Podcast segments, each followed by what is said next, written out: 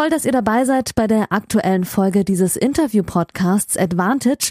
Hier bekommt ihr kostenlos die erste Hälfte des Gesprächs der neuen Folge. Das Gespräch endet nach der Hälfte des Interviews und das gesamte Interview, das gibt's exklusiv auf der Patreon-Seite dieses Podcasts unter www.patreon.com slash advantagepodcast. Und jetzt viel Spaß beim Hören.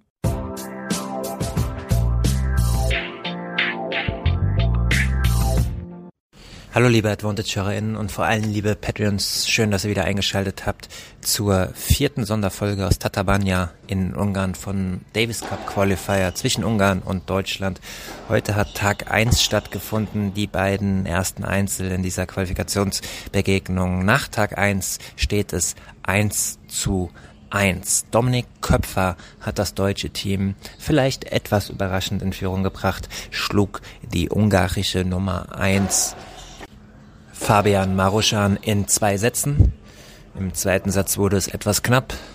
Bei äh, 6-6 Tiebreak 6-1 geführt. Und dann ist der Arm ein bisschen schwer geworden, aber er hat es nach Hause gebracht. Eine ganz starke Leistung zwar relativ viele Unforced Errors, aber in den entscheidenden Momenten einfach stärker gewesen, ähm, nervlich auch stärker gewesen. Michael Koman hat später gesagt, von der Bank aus sah es so aus, als sei äh, Maruschan sehr, sehr nervös geworden, hier vor, nervös gewesen vor 6500 Zuschauern. Er ist hier in Budapest 50 Kilometer westlich geboren, hatte das ja auch im Interview mit mir gesagt, viele, viele ähm, Freunde und Familie hier in der Halle und äh, trotz seiner äh, ja, steigenden Erfolge, ich hatte es ja erwähnt, dritte Runde aus Australian Open, letztes Jahr Alcaraz geschlagen, halt noch nicht so viel Davis Cup Erfahrung.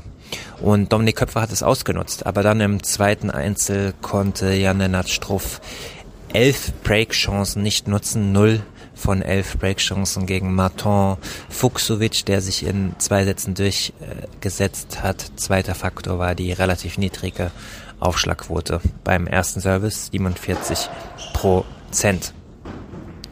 Und so gehen wir in den zweiten Tag mit einem 1 zu 1. Wir starten mit dem Doppel äh, Krawitz-Pütz, wo wir, wo Deutschland etwas im äh, Vorteil sein dürfte, gefolgt von zwei Einzel. Bevor wir in die Analyse einsteigen, ein bisschen um das Drumherum. Heute war es natürlich hier strikter mit viel mehr Security. Ich wurde auch erstmal angewiesen, weil ich den falschen Eingang äh, genutzt habe, den ich die letzten drei Tage zwar genutzt hat und es hat niemand interessiert, aber heute dann halt schon. Ähm, gab auch ein bisschen Verkehrschaos, weil die Halle liegt hier direkt an der Bundesstraße. Jetzt gerade fließt der Verkehr ab. Es ist 20.20 Uhr, 20, ähm, also knapp zwei Stunden, ja noch nicht ganz zwei Stunden nach, ähm, nach dem Match. Und ich nehme noch diesen Podcast auf und äh, werde mich dann auch auf in machen in mein Airbnb. Ansonsten war alles äh, sehr, sehr professionell gestaltet. Ähm, der heimliche MVP ist so ein bisschen der Pressesprecher hier, der ungarische Presse Pressesprecher, nicht nur Pressesprecher und Organisator in der Halle, also der weist jeden an. Er war auch noch Hallensprecher. Plus hat die On-Court-Interviews gemacht in Ungarisch und Englisch. Ist also so ein bisschen Mädchen für alles. Wir schmunzeln schon ein bisschen drüber, aber er macht das wirklich krass. Aber ähm, ja, sehr, sehr krasse Belastung. Dann fangen wir mal an mit äh, der Analyse von äh, Dominik Köpfer analysiert hat, wie er trotz ähm, ja, nervlicher Belastung und Angespanntheit gut ins Spiel gefunden hat. Ist. Willst auf dem Platz, wenn es dann soweit ist. Wenn es dann soweit ist, dann ist es natürlich umso besser. Ähm, und dann ja, ersten zwei Spiele, Warm-up, Hymne, es zieht sich dann einfach. Deswegen, ähm, ja, dann, ich glaube, dann nach dem zweiten Spiel lief es dann eigentlich ganz gut, das ganze Match über. Dann nochmal ein bisschen nervös geworden bei 6-3 im Tiebreak, aber sonst ähm, ja durchaus positives Match und äh, ja relativ ja, souverän, ja schon ganz ordentlich gespielt und dann auch äh, gut beendet. Ich habe äh, Dominik Köpfer dann auch noch über die Rolle von äh, Michael Kohlmann ähm, gefragt. Ich hatte das Gefühl, dass er sehr, sehr intensiv auf der Bank war. Ich weiß nicht, ob ihr es am TV oder auf euren Endgeräten gesehen habt. Er hat oft über ihm gebeugt, sehr, sehr intensiv mit ihm gesprochen. Ähm, und äh, das hat ähm, Dominik Köpfer äh, zu, der, zu der generellen Herangehensweise und auch einem Gespräch vorher gesagt. Ja, so viel wird er natürlich nicht gesagt haben. Zwischendurch bisschen zurückhaltender geworden im Return-Spiel. Das ähm, ja, habe ich selber gemerkt, war nicht so mehr so leicht. Ähm, ja, aggressiv zu retournieren und dann habe ich immer versucht, die Returns reinzuspielen, aber das reicht halt gegen solche auch nicht. Deswegen, ähm, das war oft das Thema und sonst, ähm, ja, sonst gab es heute nicht so viel. Ich hab relativ, war relativ ruhig, habe mir Zeit genommen zwischen den Punkten, wenn ich mal hinten war.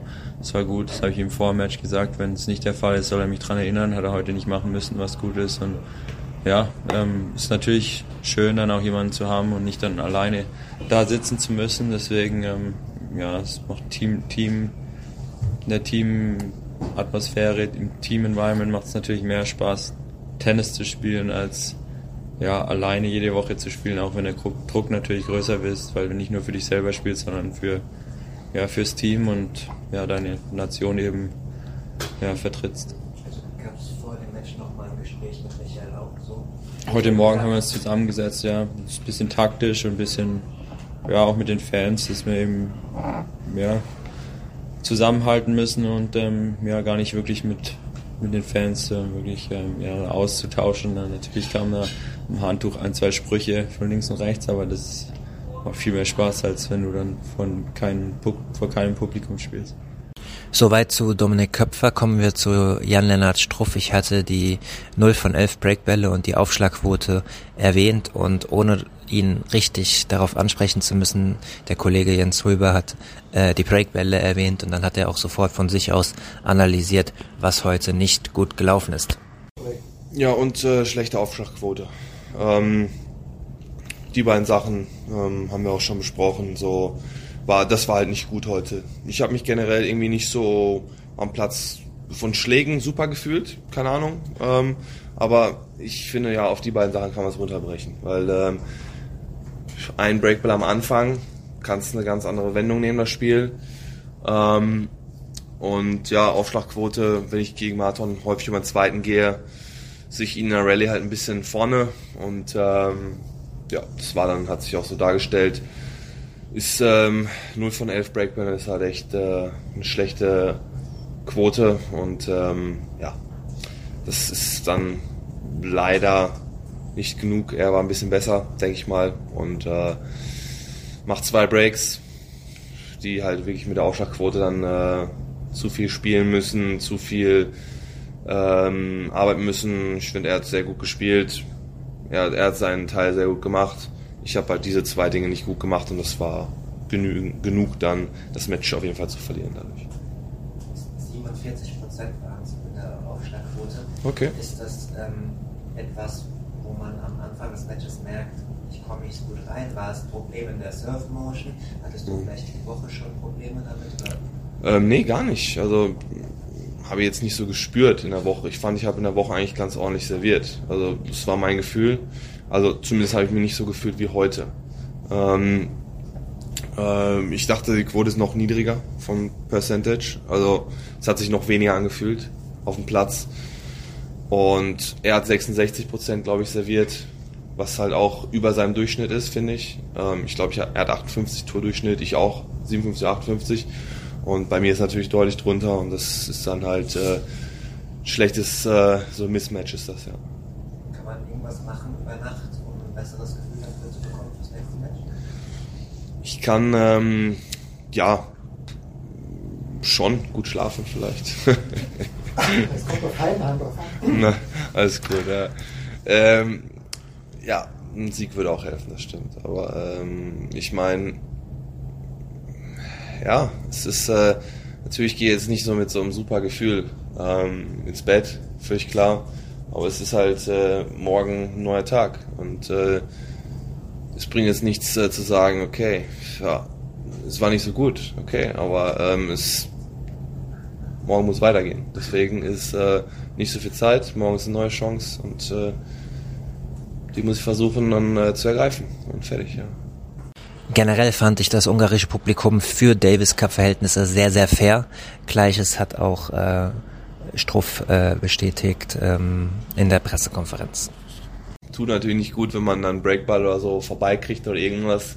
Ähm, aber ist ja völlig normal. Ist ja in Deutschland auch so, wenn äh, andere Länder bei uns spielen. Aber in Australien war es schon deutlich, deutlich krasser und äh, mehr rowdy, würde ich sagen, dass die versucht haben, mich nach jedem Punkt anzureden, anzuquatschen. Hier war es vielleicht nur nach, am Ende mal nach dem ersten Aufschlag, wenn ich Fehler gemacht habe. Aber das war alles im Rahmen, das war echt relativ äh, fair und ich hatte es äh, ein bisschen schlimmer erwartet eigentlich.